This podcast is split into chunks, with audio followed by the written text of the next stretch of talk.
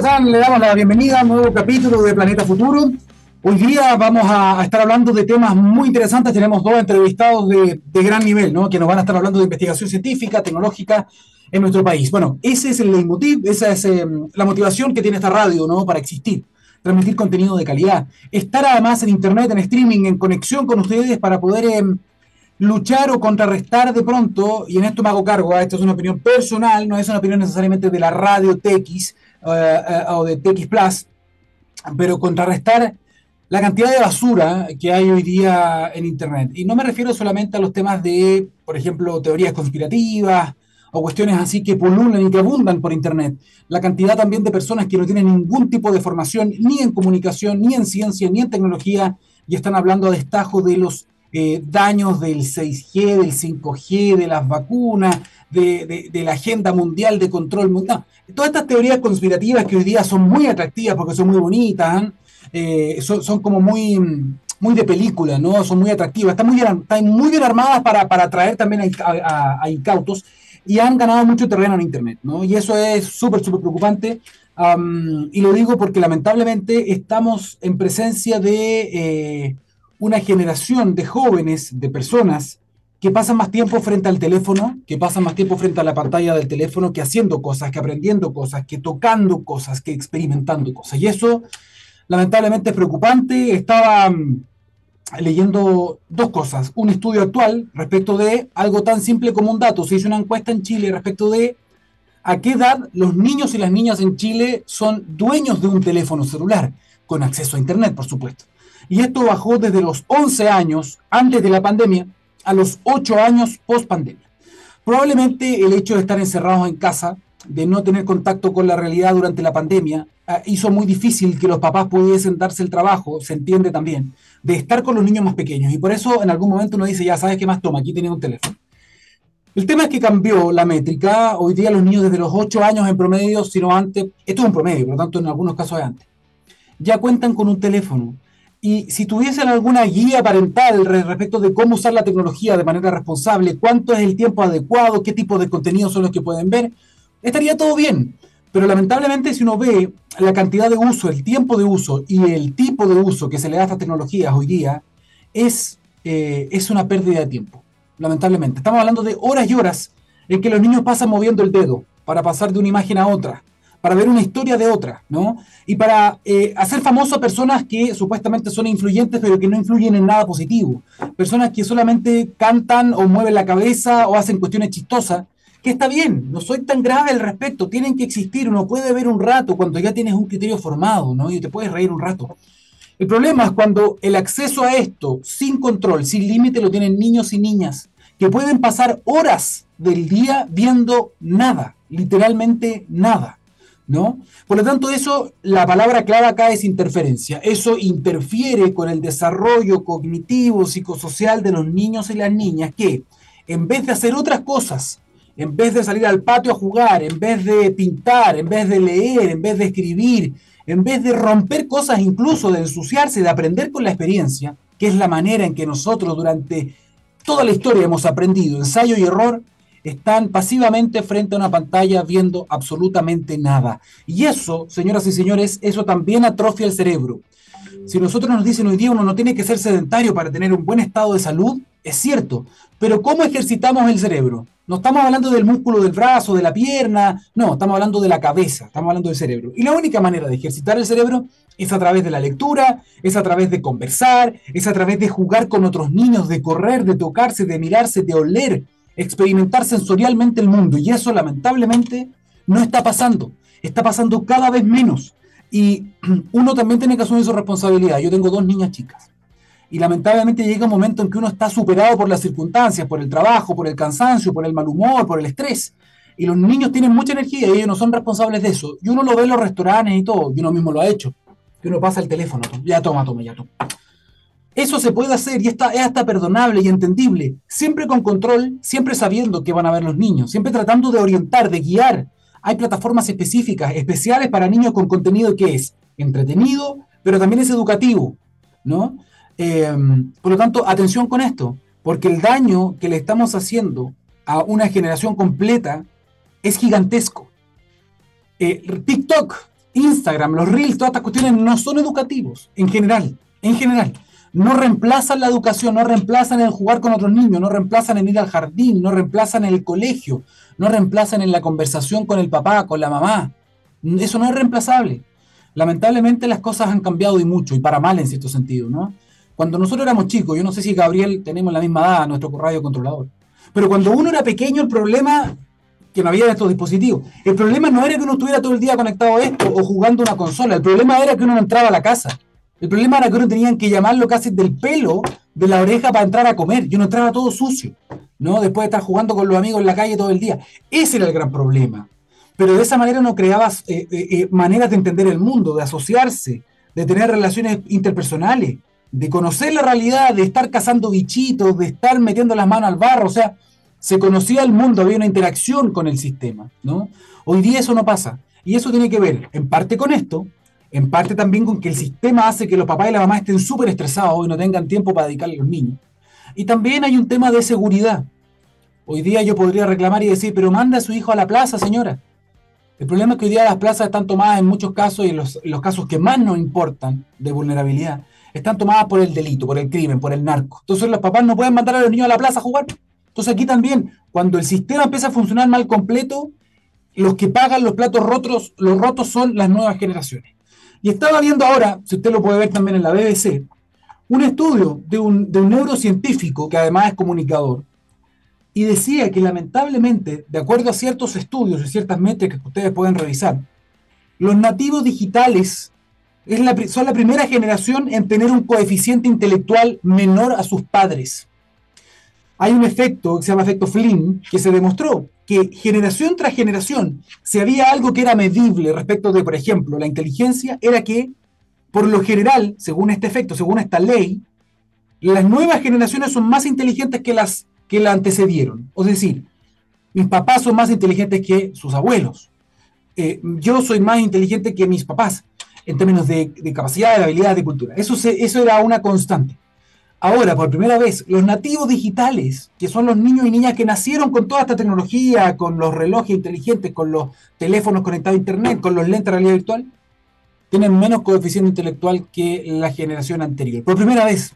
Por lo tanto, atención, el daño que podemos generarle a las nuevas generaciones si no le ponemos control a esto, si no educamos, si no eh, tratamos de controlar este fenómeno, ¿no? Eh, tratar de generar una una, capacidad crítica en los niños y en las niñas para que vean, para que entiendan lo que están viendo en las redes sociales, para que sepan cuestionar, para que no crean inmediatamente, para que no se compren los modelos de vida que se proyectan en las redes sociales. Y esto lo digo con un poco de rabia. Lo que vemos en las redes sociales en general no es verdad. La gente solamente sube lo que quiere proyectar. La felicidad, los viajes, los carretes, eh, en un yate. ¿Quién sube en redes sociales hoy lo estoy pasando mal? Tengo la ropa sucia, estoy triste. Poca gente. Porque lo que quieren es demostrar una forma, una proyección de vida. Y esto apoyado evidentemente por un montón de empresas que quieren hacer también influencers. Entonces ellos quieren mostrar sus productos, entonces le, le pasan cuestión a la gente. Yo mismo he participado en estas cosas, pero el tema es que para un adulto, cuando un adulto ve esto, me imagino que lo entienden. Entienden que esto es algo que me quieren vender, es un modelo de vida, pero los niños no tienen esa capacidad crítica lamentablemente desarrollada, por lo tanto ellos ven modelos, ellos ven cuerpos, viajes, y dicen yo no tengo eso, yo no tengo eso, por lo tanto mi vida vale menos. Y se va generando una sensación de ansiedad y de autoestima que muchas veces golpea la salud mental de los cabros chicos. Entonces, papás, mamás, esto es un llamado para ustedes, porque decirle a los niños que no utilicen tanto tiempo el teléfono es, es, es en vano, porque muchas veces no tienen capacidad de autocontrol. Los papás y las mamás sí, los tíos y las tías sí, en los colegios también. Empecemos a enseñarle a los niños otra cosa volvamos a recuperar la experiencia. Yo sé que cansa muchas veces llegar a la casa y tratar de jugar, conversar, pero hay que hacerlo. Porque si no, estamos poniendo en duda el futuro de estas generaciones, su inteligencia. Y ojo, un último dato nomás, para que vean que esto no es solamente una métrica o un estudio. Eh, se ha comprobado que el tamaño del cerebro se reduce si es que tú al niño o a la niña la expones a la tele, a una pantalla, a un teléfono, a un tablet antes de los dos años. Eso ya está estudiado y está medido, ¿no? Entonces, si no, si no queremos hacerle un daño a nuestros hijos, a nuestras hijas, atención con esto, no podemos estar horas y horas y horas del día viendo nada o viendo estupideces. Si quieres seguir algún canal, siga canales de gente que hace cosas entretenidas, pero que son educativas al menos. Tratemos de intercalar. No se trata de ser serio, grave y estar solamente viendo cosas intelectuales. No, pero tratemos de hacer un juego. Interesémonos en lo que están viendo nuestros niños y niñas en las redes sociales. ¿Ah? Sepamos de lo que están, preguntémosle, hablemos con ellos, que desarrollen el habla, el coeficiente, que, que, que aprendan a pensar, a hacerse preguntas. Esto es muy interesante y es parte de la reflexión que quería dejarles el día de hoy para, para comenzar este, este programa que se llama La Ciencia del Futuro y que esperamos sea tal como todos los programas de txplus.com, un aporte para ustedes, ¿ah? para los que están en el auto a esta hora conectados con el teléfono, en el metro, en cualquier parte escuchando esto, o a lo mejor en forma de podcast, que también sea un aporte. ¿no? Por eso que elegimos muy bien a quien invitamos, elegimos muy bien los temas que tocamos. Dicho todo esto, don Gabriel Cedres, relájenos, deleítenos con, eh, con una buena canción y ya estamos de vuelta con más en la ciencia del futuro. Estamos de vuelta acá en la ciencia del futuro y le tenemos que, comentar algo. Antes de pasar a la, primera entrevista que ya tenemos preparada, eh, y tiene que ver con eh, un desarrollo nacional basado en regiones, una empresa con base científico-tecnológica de Valdivia, que está haciendo cosas increíbles, que está utilizando la inteligencia artificial, muy temida en estos días, ¿ah? porque también, insisto, está lleno de charlatanes al respecto. La inteligencia artificial tiene un aspecto muy positivo en muchos campos y en muchas industrias. Dicho eso, estamos hablando de Acústica Marina, una compañía de Valdivia, que con un equipo de primer nivel están utilizando inteligencia artificial para qué? Para saber qué es lo que pasa debajo del agua, debajo del mar. Estamos hablando de una empresa global de tecnología hidroacústica con inteligencia artificial, cuyo objetivo principal es la resolución de problemas en entornos acuáticos a través de la creación de soluciones tecnológicas en I más D más I. Si quieres saber más respecto de lo que están haciendo y de lo que están abriendo como posibilidades en el mundo, además en este contexto de crisis climática, puede verlo ahora en acústicamarina.cl, acústica marina que apoya a este programa La Ciencia del Futuro, lo cual agradecemos mucho. Bien, avanzamos también em, con lo que estábamos prometiendo, vamos a estar hablando de buenas noticias. No todos son malas noticias de los medios de comunicación. Basta con eso, por favor. Miren, vamos a hablar de energías renovables y antes de presentar a nuestro invitado, solamente quiero precederlo de un dato positivo. Esta semana, la semana pasada, tuvimos una noticia que pasó bastante colada. Y es que, por primera vez, esto es inédito, la generación, generación de energía solar renovable, no convencional, superó a la hidráulica y superó al carbón, superó a la térmica. Esto es extraordinario, es un hito lo que marca un norte, marca un camino. Es posible aumentar muchísimo más, limpiar muchísimo más la matriz, al menos en generación está la posibilidad. El potencial de Chile es enorme. ¿Qué es lo que falta? Bueno, parte de lo que vamos a estar hablando con nuestro invitado y está conectado con nosotros, Dylan Goodney. Él es CEO de Verano Energy. ¿Cómo estás, eh, Dylan? Bienvenido a la Ciencia del Futuro. ¿Qué tal, Daniel? Muchas gracias. Gracias por la invitación. Dylan, gracias por estar acá. Cuéntanos, cuéntanos un poquitito, tú provienes, tienes un background en el mundo de la energía que llegaste acá a, Verano Energy. Mira, mi background es más financiero en realidad y, llegué a Chile hace 12, años, 12, 13 años con un fondo de inversión norteamericano y ahí partí mi, mi, aventura en todo lo que son las energías renovables. Mira, esto es bien interesante, ¿eh? porque en el fondo tú venías del mundo financiero, un fondo de inversión que muchas veces eh, ese mundo sirve mucho para tener una especie de termómetro para ver dónde se están moviendo los incentivos, dónde está el incentivo de poner las lucas, que es finalmente esto es lo que hace realidad estos cambios. Y me imagino que ya hace 12, 13 años se veía que el mundo de la energía renovable era un camino interesante, ¿no? Incluso financieramente. Claro, o sea, de, hecho llegué con un fondo que estaba invirtiendo en, en centrales de pasada, mini hidro principalmente y, eso fue, bueno, es un país que, que, anteriormente, históricamente está muy enfocado en, tecnologías hidroeléctricas, ¿no es cierto? Y, nosotros vimos con este cambio climático que efectivamente, bueno, lo que hablan de, sequía, nosotros creemos que probablemente más un cambio definitivo. Si hay, hay, menos agua, seguramente ya llevamos no sé cuántos años, ya, ya no es sequía, para mi gusto. Así que eh, y, en ese fondo vi, vi la oportunidad para, para, la energía solar en Chile y, lo que realmente me, me emocionó de Chile, la, la, gran oportunidad que tiene, que es un país que no tiene carbón, no tiene gas, no tiene petróleo y además, no todo el mundo sabe esto, pero es el mejor recurso solar en el mundo lejos. Es decir, si tú colocas un, un panel solar, un modelo solar en el desierto de Atacama, produces más energía que cualquier otro lugar en el mundo por un margen de 20%. Es impresionante. Entonces dije, pero ¿por qué no? Es, o sea, si, si va a venir el boom de renovables, o sea, sin subsidio, funcionando en mercado libre, Chile tiene que ser el primer mercado y efectivamente ha sido uno de los mejores mercados del mundo por lo mismo. Además, el kilowatt hora de energía solar es muy competitivo, ha ido bajando muchísimo también. Y complemento el dato que tú das respecto de este, de este potencial para que la gente pueda entenderlo. El desierto de Atacama es el más irradiado del planeta. O sea, para la gente que sabe de energía, saben que el norte de nuestro país, el desierto en particular, es como la Arabia Saudita de la energía renovable o de la energía solar. Dicho eso, sí, hay un estudio que el otro día me, me impactaba, que decía que si tú el 0.25% del desierto le pusieras paneles, 0.25, podrías alimentar toda la demanda de Chile, completo, 0.25. Y si fuera el 4%, podrías alimentar la demanda de toda Sudamérica. Yo sé que estos son palabras mayores, el desierto es gigante, pero si tenemos ese potencial, em, Dylan, ¿cuál es el problema? ¿Por qué esto no es una realidad? Porque esto no se habla desde hoy, esto se, este potencial se viene hablando hace 20 años Claro, pero es una muy buena pregunta y va bien a, lo que nosotros estamos haciendo en Chile, lo que nos emociona.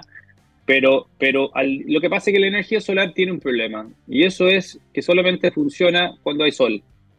Y como personas que funcionamos en el mundo necesitamos electricidad todo el tiempo. Si en la noche queremos acostarnos y enchufar nuestro teléfono, necesitamos tener, saber que hay algún tipo de fuente de energía en la noche también. Y la energía solar no te puede dar eso. Entonces, por lo general, en el mundo llegamos en cada mercado, en cada matriz, a un cierto porcentaje de energía solar y luego ya deja de tener sentido. Ves lo que se llama la curva de pato, lo dicen, que baja mucho el precio de día y luego sube en la noche. Y eso no es ideal para los mercados. Entonces lo que todo el mundo busca es qué, qué podemos hacer la noche. Si efectivamente ya estamos en ese lugar en Chile, como comentaste al inicio, que estamos con más energía solar que otras fuentes. Eso es bueno porque de día el precio siempre, casi siempre va a cero en el día, porque hay tanta energía solar que suministramos toda la demanda de día. El problema ahora viene de noche. Entonces, nosotros como empresa estuvimos pensando, eh, por, ejemplo, es decir, no puedes colocar toda la energía solar en ese porcentaje en, el desierto y tratar de suministrar de día y de noche el norte y el sur de Chile. Entonces, ¿qué haces? Hay que buscar un reemplazo para el problema de la noche. Y ahí viene lo que estamos empezando a, ver en el mundo, que es lo que es el hidrógeno verde, que viene. Y eso sí puede ayudar mucho con la noche. Con otras tecnologías también, por cierto, pero es una de las tecnologías muy importante que viene a Chile. O sea, básicamente estamos hablando de, para poder suplir la demanda de noche, podríamos hablar entonces de tecnologías de almacenamiento. Y en esas tecnologías de almacenamiento es donde el hidrógeno verde también podría ser un actor importante. Más que eso, o sea, sí, pero lo que tú puedes hacer con el hidrógeno verde es la única manera de algo nuevo que tú puedes efectivamente exportar energía renovable. Es la primera vez en la historia que, puedes hacer eso. O sea, históricamente tú podías simplemente inyectar energía para una radio de no sé cuántos kilómetros de tu energía solar, porque si no deja de tener sentido. No puedes transportarlo demasiado lejos. Entonces, lo que nos da la oportunidad de hidrógeno verde es poder almacenar energía renovable en un químico que se llama amoníaco, que es el producto final, a través de un proceso que se llama electrólisis y luego un proceso que se llama Haber-Bosch o la producción de amoníaco y lo puedes enviar al mundo, lo puedes exportar al mundo. Y eso es algo muy nuevo y muy emocionante. Hablemosle a la gente también con fundamento, Dylan, porque muchas veces asumimos que todo el mundo sabe, a pesar de que esto ya es archiconocido, pero para generar justamente este, esta forma de energía, esta electrólisis que tú dices, por ejemplo, son procesos que demandan mucha energía. Eh, por lo tanto, el hidrógeno como forma de energía es muy antiguo, no es algo nuevo. Eh, pero se ocupaba carbón, petróleo, por lo tanto había una huella y era un hidrógeno negro o hidrógeno gris. Hoy día se llama verde porque tenemos esta forma de energía como el sol o el viento en el sur, sobre todo en Magallanes, ¿ah? dicen que hay un polo interesante allá también eólico para, para generar hidrógeno verde, que podría ser uno de los actores mundiales. Por lo tanto, ahora podemos generar este hidrógeno y podemos transportarlo en forma, por ejemplo, de amoníaco, que eso también es muy interesante y ahora se puede exportar. Perfecto, estamos en esa sintonía. ¿Dónde se meten ustedes como Verano Energy? ¿Qué están haciendo? Mira, Verano Energy, Verano Energy tenemos la, siempre la convicción de que por ser verde solamente no hay negocio. tiene que ser un negocio verde y también que tiene sentido económico. Lo mismo que, vimos cuando llegamos a Chile. En el, o sea, queríamos nosotros instalar proyectos solares en el mundo y, nos pusimos a pensar, ¿dónde realmente se necesita esta energía? Eso fue en Chile cuando teníamos un precio de 300 dólares que estaban full eh, eh, funcionando los diésel todos los días. Entonces llegamos aquí y dijimos, energía solar es el mejor recurso, el precio está bajando, este es el mercado porque podemos competir. Hoy en Chile, de hecho, no se están instalando más centrales de carbón ni de gas, no necesariamente porque, porque hay un plan de descarbonización, que efectivamente hay, pero porque es muy difícil competir con los renovables hoy día, somos los más competitivos.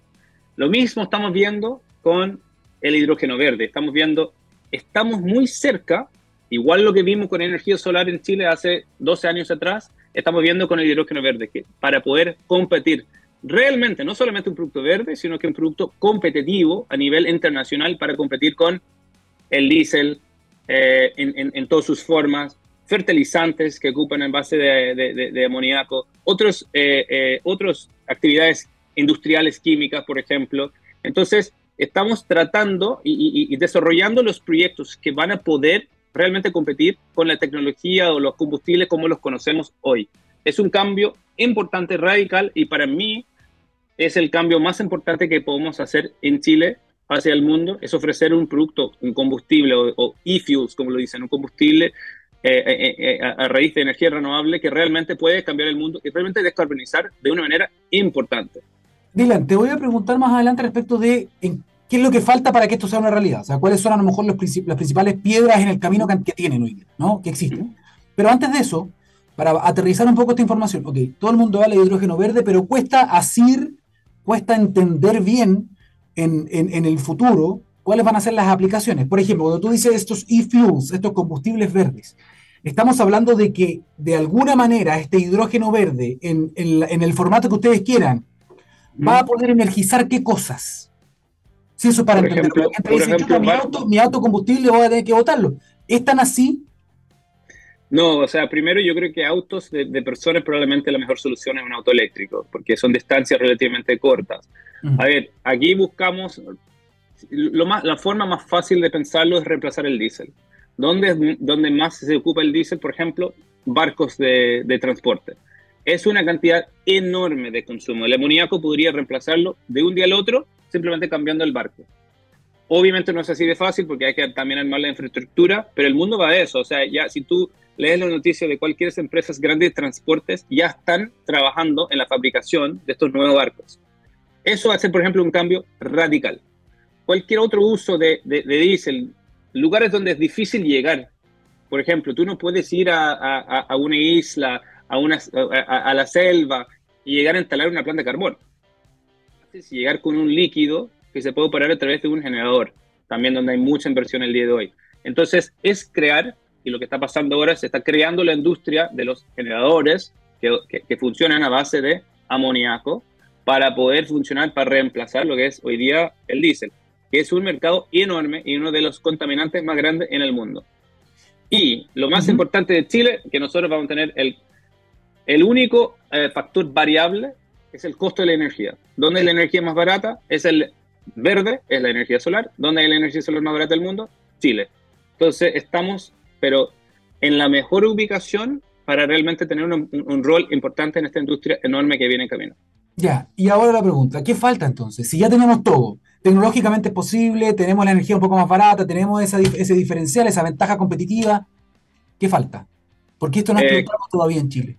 Eh, bueno, primero está explotando, o sea, eh, hay, muchos proyectos en desarrollo como el nuestro proyecto de, 20 gigas, que es un proyecto enorme, es el tamaño de toda la red de Chile en un solo proyecto. ¿Dónde está eso? Eh, tenemos un proyecto en Antofagasta, cerca de Taltal, que estamos terminando de adjudicar el terreno con bienes nacionales, un terreno importante de energía solar, principalmente un poco de energía eólica, con una, una descarga marítima propia para exportar el 100% de este producto hasta que se desarrolle el mercado nacional a, diferentes lugares. Y eso está en desarrollo. Esto es bien interesante, espérate, tú me estás hablando de que ustedes como Verano Energy están ya desarrollando una planta. Para entenderlo bien, es una planta, es un parque solar, me imagino. Van a tener un montón de espejos, de, paneles, eh, un poquito eólico también, unos aerogeneradores. Y toda esa energía la van a ocupar para generar hidrógeno, que van a guardar en forma de amoníaco para transporte. ¿Sí? ¿Sigo viendo la línea? Perfecto. Cuando tú me dices, nosotros estamos ya con bienes nacionales, estamos viendo el terreno, ¿esto todavía no se empieza a armar o ya se está armando? Se está armando. O sea, nosotros tenemos este proyecto que está adjudicado, estamos simplemente haciendo la parte administrativa, ya estamos con la ingeniería hecha, la ingeniería conceptual, estamos eh, con, con, las consultoras eh, ambientales trabajando.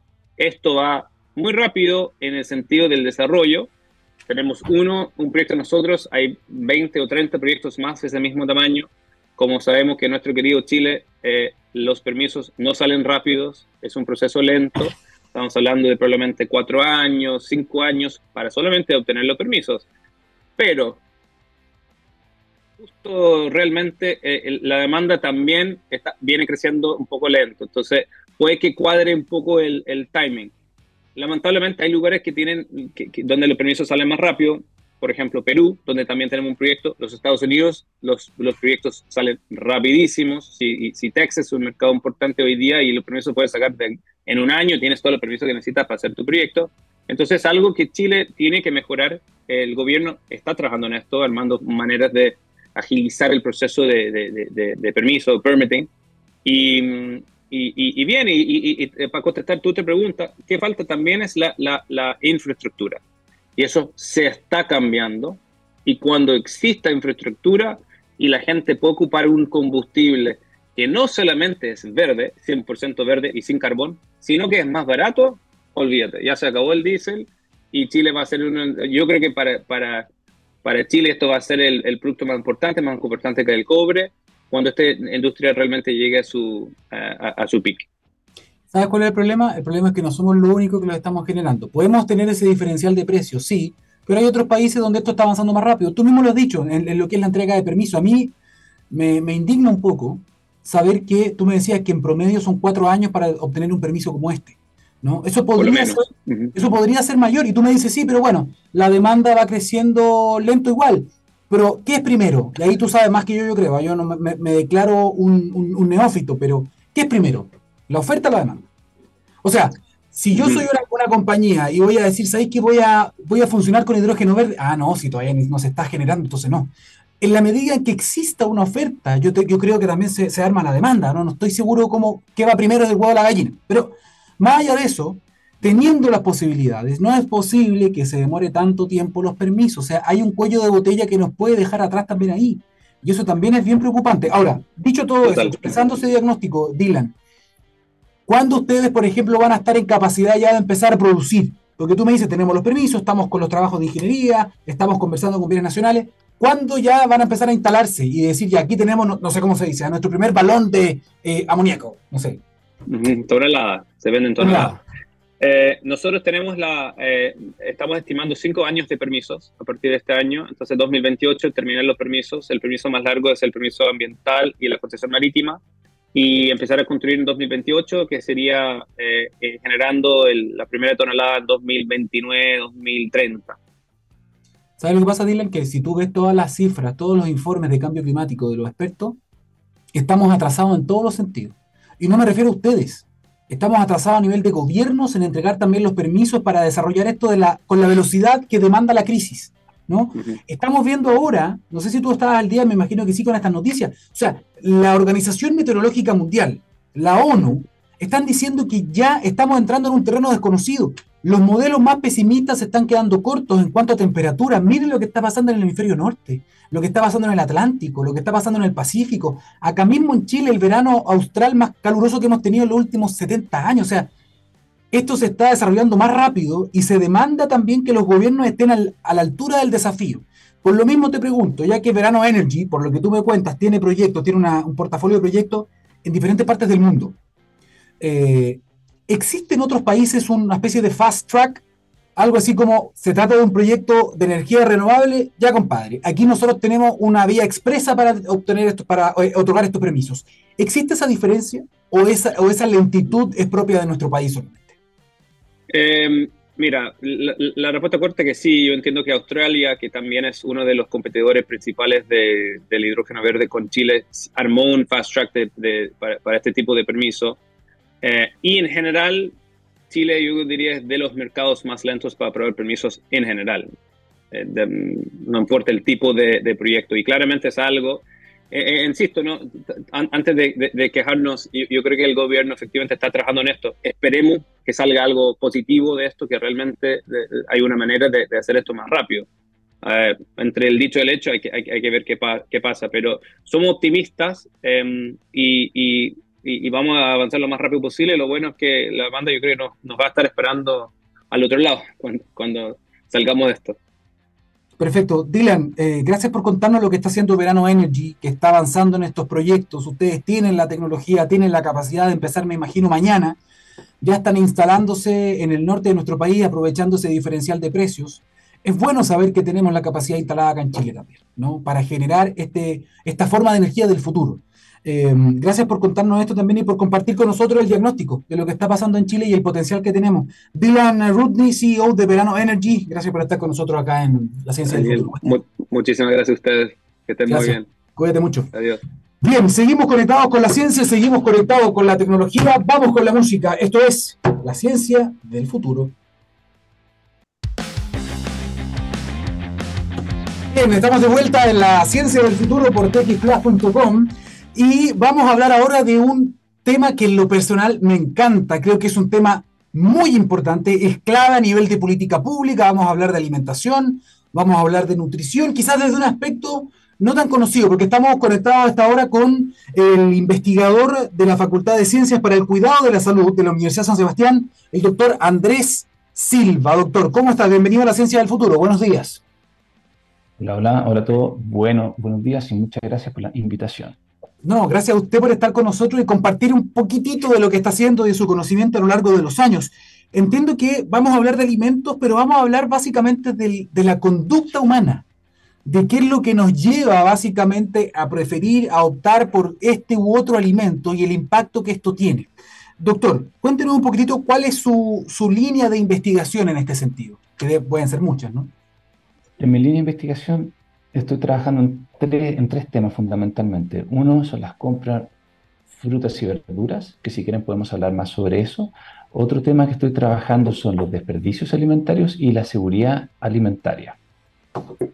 Son tres temas, ¿ah? me dejó la puerta abierta ahí, elegí tres. Cada tema da para un programa entero, hay que decirlo. Bueno, partamos con fruta y verdura, pues, doctor. Mire, y lo voy a dejar con un dato. Siempre estoy viendo los rankings a nivel mundial de la OMS de obesidad y sobrepeso, por ejemplo, que es un indicador. Y Chile siempre está ahí en el, en el podio, ¿ah? Estados Unidos, México, Chile, siempre estamos ahí por lo menos en el concierto americano respecto de eh, el sobrepeso y la obesidad, sobre todo entre los más jóvenes. Y eso me imagino que está directamente ligado a el tipo de alimentos que consumimos. Por lo tanto, hablemos un poquito de fruta y verdura. ¿Por qué, qué pasa con eso? ¿Por qué tenemos como, me imagino, eh, una poca preferencia por este tipo de alimentos en Chile? Eh, sobre frutas y verduras quisiera dar ciertos elementos que se hablan poco en general. Uno, cuando hablamos frutas y verduras, nosotros en general hablamos como que fueran un solo tipo de alimento, mm. siendo que son dos tipos de alimentos bien distintos, ¿ya? Y si queremos incentivar que la gente compre más fruta, vamos a tener que nosotros hacerlo de cierta forma, de ciertas políticas públicas, y lo mismo con las verduras, ¿ya? ¿Por qué? Porque cuando yo quiero comer una fruta, eh, tengo que saber cómo poder escoger la fruta cuando voy a la tienda, cuando voy, voy al supermercado. ¿ya? Y, lo que nos pasa a todos los que estamos acá, que muchas veces en, en un día en particular uno escoge una fruta y cuatro días más tarde vuelve para la tienda y el sabor de esa fruta es otro. ¿ya? Hay una cosa que cambia todo el tiempo. ¿ya? Entonces cuesta mucho saber escoger cuál es la fruta que días más tarde, cuando la comamos, vaya a estar como nosotros queremos. ¿Ya? perfecto. Lo otro que pasa con la fruta, otro de los factores importantes que hemos estudiado nosotros con la fruta, es fácil comerla. ¿Qué es lo que me refiero? Yo compro la fruta, pelo la fruta, corto la fruta y me la como. ¿ya?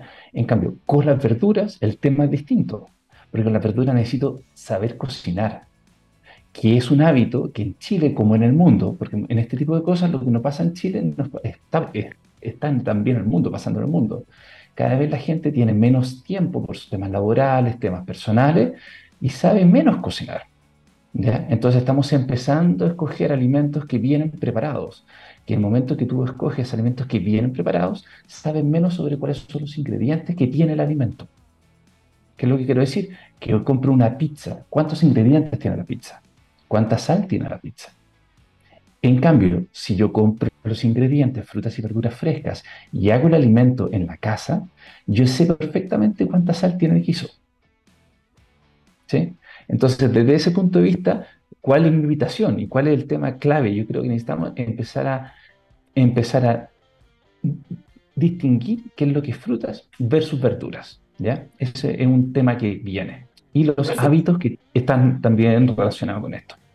O sea, usted, mencionó varias cosas que, o sea, varias variables distintas, pues sí podemos decir, ¿no? Un, tema es diferenciar el tipo de alimento, otro tema es también entender que el mundo ha cambiado, eh, las horas de trabajo, de estrés, etcétera, también nos han llevado a tener ciertas conductas de consumo rápido también de alimentos, cocinar menos, etcétera. Y todo esto, lamentablemente, ¿ah? atenta contra la buena salud de las personas. Aquí hay que entender lo siguiente, yo creo que faltó solamente el elemento de generar conciencia respecto del impacto del alimento en el cuerpo. Eh, esto es súper relevante porque muchas veces la gente como que suele repetir ciertos eslogans, ciertas cositas por encima nomás, pero no entendemos bien cuál es el impacto a nivel de los sistemas, a nivel de los tejidos, de los alimentos. Y esto es tremendo porque lo que más hacemos en el día después de respirar es comer. Por lo tanto, eso tiene un impacto, me imagino, a todo nivel, metabólico, de salud cardiovascular, de todo. Por lo tanto, doctor, ¿qué es lo que usted podría relevar? A lo mejor, porque no podemos hablar en esa globalidad si no nos quedamos sin tiempo, pero ¿qué cosa podríamos relevar de este tema? ¿Qué cosa usted le enseñaría a la gente que a lo mejor usted considera que no saben o que no son conscientes? Que no son conscientes. Yo le diría, si tuviera que mandar un mensaje, dos, creo, temas clave. Uno es saber lo que uno come. Tenemos que empezar a hacer el esfuerzo de saber lo que uno come. Y también, y, también tomo, toco esto con lo que tú estabas mencionando también. Cuando uno se come cualquier, cualquier alimento, es íntimo. O sea, y esa manzana, esas células, o sea, esos átomos que forman la manzana van a empezar a ser átomos del cuerpo de uno. O sea, tenemos que saber cuál es el impacto. Por supuesto que toda la salud que tiene la persona, una parte importante de la salud va a estar ligada a sus hábitos alimentarios y lo que la persona come. Ahora, ¿cuál es el riesgo que yo veo en esto? Que muchas veces nos concentramos en el precio y decir, mira, yo como mal porque las cosas saludables, porque los alimentos saludables son caros y no tengo nada que pueda hacer porque son caros los alimentos saludables. Y yo estoy en contra de ese punto de vista. Eso es mentira. Porque si es que, o sea, eso parcialmente verdad, parcialmente mentira muchas veces siento que en Chile o nos vamos de un cierto extremo al otro extremo o del otro extremo al otro extremo. Y no hay un punto, un punto centro, un punto esto medio. Y está el punto medio. ¿Por qué? Porque los alimentos saludables, si bien es cierto, son un poco más caros. Eso, eso es cierto. Y yo creo que para muchos hogares sienten eso. ¿ya? Pero ahora hay ciertas formas que podemos evadir ese precio. ¿ya? Como por ejemplo, hacer compras donde uno compra para toda la semana buscar comprar en lugares ya donde el precio sea un poco más barato, donde podemos guardar en el freezer lo que vamos a consumir durante, durante toda la semana, ya podernos llevar nuestros almuerzos a nuestros lugares donde estamos trabajando, a nuestros lugares de trabajo. ¿ya? Hay, hay ciertas formas, pero ¿cuál es la parte clave de todo esto? Es cuando nosotros tomamos en cuenta que nuestras decisiones alimentarias tienen un, un alcance más largo en el, más largo en el tiempo. ¿Qué es lo que me quiero decir? No voy a pensar qué es lo que voy a almorzar cuando son las 12.30. Lo que voy a pensar que voy a almorzar, lo voy a pensar el día anterior o la noche anterior. ¿sí? Donde yo me voy a llevar almuerzo para el momento que yo sé que voy a sentir hambre en el día siguiente. ¿sí? Cuando uno empieza a tomar ese factor tiempo en sus decisiones alimentarias, cambia sus decisiones alimentarias.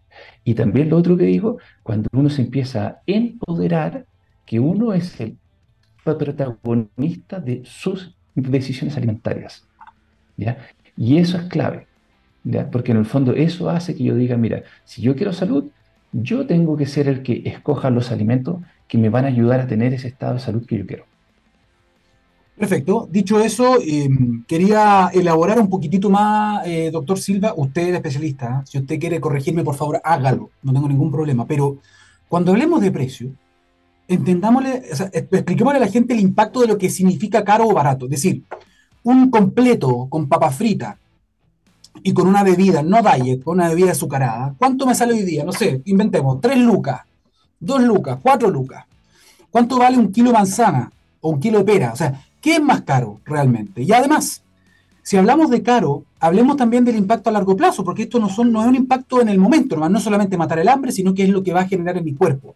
Probablemente si yo me alimento mal, en 5 años o menos, mucho menos quizás, voy a tener un impacto a mi salud, voy a tener problemas de salud y eso va a conllevar muchas veces tratamientos crónicos, que eso sí es plata. Entonces, insisto, uno tiene que mirar estas cosas en el largo plazo, si esto no es puro sprint, esto es una maratón, ¿no? Y se trata de un estilo de vida saludable. Eso es lo que hay que tratar de explicar también, ¿no? Que esto va a impactar toda tu vida. No es solamente hacer una dieta para estar más flaquito, no, no, no. Esto estamos hablando de lo que pasa dentro de tu cuerpo, de lo que pasa en tu comunidad bacteriana, de lo que pasa en el futuro con tu cuerpo. Y eso es lo que a veces siento yo que no queda tan claro. A veces la gente dice, no, es que yo ahora estoy haciendo una dieta, me estoy alimentando saludable para bajar de peso. O si no dicen, no, no, yo en la semana como súper sano, pero el fin de semana me doy un golpe de comida y le meto alcohol y vamos fumando. Entonces, estas cuestiones tienen que ser estilos de vida saludable y entendiendo que esto es para el futuro, ¿no? Personal. Exactamente. Yo te cuento toda la razón de lo que me estás diciendo. Yo pienso exactamente eso y quiero también sumarte.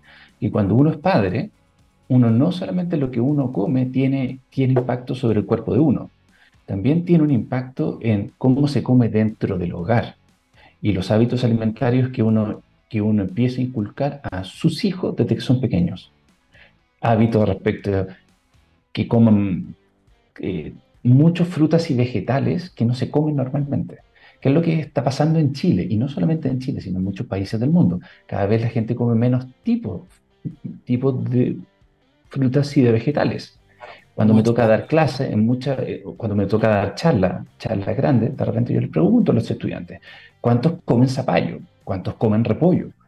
¿Ya? Y cada vez hay menos gente que dice, yo como repollo, yo como zapallo. ¿Ya? Entonces, claro, si dejamos ciertas frutas y verduras de la dieta, ¿ya? y no se, empezamos a comer, nuestra dieta se empieza a hacer mucho más estrecha. Y si después sube el precio de ciertos alimentos, tengo menos alternativas, porque yo no sé preparar los otros. ¿Sí? Esto es, esto es tremendo, doctora. O sea, esto cruza un montón de, temas y un, solamente un pensamiento aparte, ¿ah? que me, encanta leer cuestiones como de, evolución, de botánica. ¿En qué momento, doctor, dejamos de eh, buscar nuevas alternativas? O sea, durante, la, durante los 200.000 años del desarrollo del Homo sapiens, ciertas personas descubrieron ciertas especies de vegetales o de frutas que son comestibles y después como que paramos de explorar, como que ya nos quedamos con eso y cada cierto tiempo a nivel gourmet aparece alguien que saca un alga o que saca una planta por aquí por allá y es como algo gourmet, pero ya no estamos dando el espacio a descubrir nuevas cosas. Nuestros antepasados comían literalmente de todo y además que hacían mucho más ejercicio, hay que decirlo también. ¿no? Claro. yo también diría eso. Yo diría que ahora, eso se empieza a inculcar cuando uno es pequeño. Yo creo que los padres tenemos un rol importantísimo respecto a insistir y a empezar a preparar nuevas preparaciones, porque uno dice, pero es que mi hijo yo le pongo, yo le dejo que coma zapallo, yo le pongo zapallo y no se come zapallo. Y bueno, hay que insistir de cinco formas distintas, de seis formas distintas, y leer libros de cocina, y empezar a probar, explorar distintas cosas. Y así el paladar, lo que necesitamos es educar nuestro paladar para tomarle el sabor, la sal y el azúcar que los alimentos tienen. Doctor, y así nivel, que estar nosotros agregando. Y a nivel de política pública, doctor, ¿cree que falta también algún tipo de ayuda? No sé si subvención es la palabra, pero sí motivación, campaña. Siento que ha habido poco siento que no se está hablando de esto. Y a nivel de los colegios, de los establecimientos educacionales, de los niños y las niñas más chiquititos de Chile, hay un problema gigante eh, en términos de sobrepeso y obesidad. Entonces siento que no hay mucha campaña al respecto. Cierto. Yo ahora quiero decir que este es un tema mundial. Cuando yo viajo, o sea, en el fondo lo que quiero decir, porque en ciertas ocasiones me, me pasa un poco que uno empieza a hablar sobre Chile y sentimos que somos el peor país del mundo. Y la verdad estamos lejos de ser el peor país del mundo. ¿ya? Eh, ahora, de que nos falta todavía y hay temas pendientes, estamos claros, hay temas pendientes. Y uno es, justamente es esto. Yo creo que también el sector público puede apoyar mucho, ¿ya? Ahora, Y muchos investigadores podemos apoyar mucho. Y por eso que es importante que yo esté también hoy día acá, porque espero estar aportando un poquitito para que se hablen estos temas. ¿ya? Hay mucha, hay, en ciertas ocasiones hay algunas bases de datos en Chile y hay pocos investigadores que ocupan esa base de datos, base de datos que habla de lo que la gente compra, de lo que la gente come. Entonces, necesitamos que más investigadores como yo ocupemos esa base de datos, que generemos información, generemos evidencia y que los medios de comunicación se interesen en estos temas. ¿ya? Uno de los temas que, se están, que estoy empezando a trabajar ahora es qué es lo que pasa con los hogares unipersonales. Cada vez más en Chile y en el mundo tenemos hogares unipersonales. La forma en que se comen los hogares unipersonales es bien distinta. Porque nuevamente es mucho más difícil cocinar para uno solo. Todos los que viven solo dicen, mira, yo llego a la casa cansado, llego, ¿para qué voy a estar empezando a cocinar? Me hago un sándwich más. Una cosa clásica en Chile, uno de nuestros hábitos que viene desde hace mucho tiempo, la once comida, que es un desastre. Porque en vez de llegar a la casa y uno se prepara un plato de cierto guiso de comida, se prepara un guiso de comida, un plato de comida, ya que tiene de todos los grupos de alimentos, ¿Qué es lo que llega? Se hace un sándwich. ¿Ya? Y ese sándwich muchas veces, ya, cuando es sábado, dice, y me voy a comprar un pedazo de torta.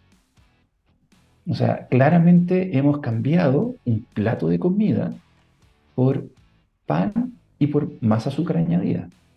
¿Ya? Entonces, lo que deberíamos volver, también iría a decir, ¿cómo hacemos que incentivamos ¿ya? que volvamos a tener comida, cena, y dejemos a la once comida. Ahora, el tema de fondo, me imagino, detrás de todo esto, doctor, es, es el factor tiempo. Es decir, el tiempo es uno solo. Para cualquier cosa uno tiene que tener tiempo. Y lamentablemente el sistema, el planeta, el mundo en el que estamos viviendo nos está empujando a ser cada vez más productivos, cada vez estar haciendo algo. Tenemos más cosas que hacer.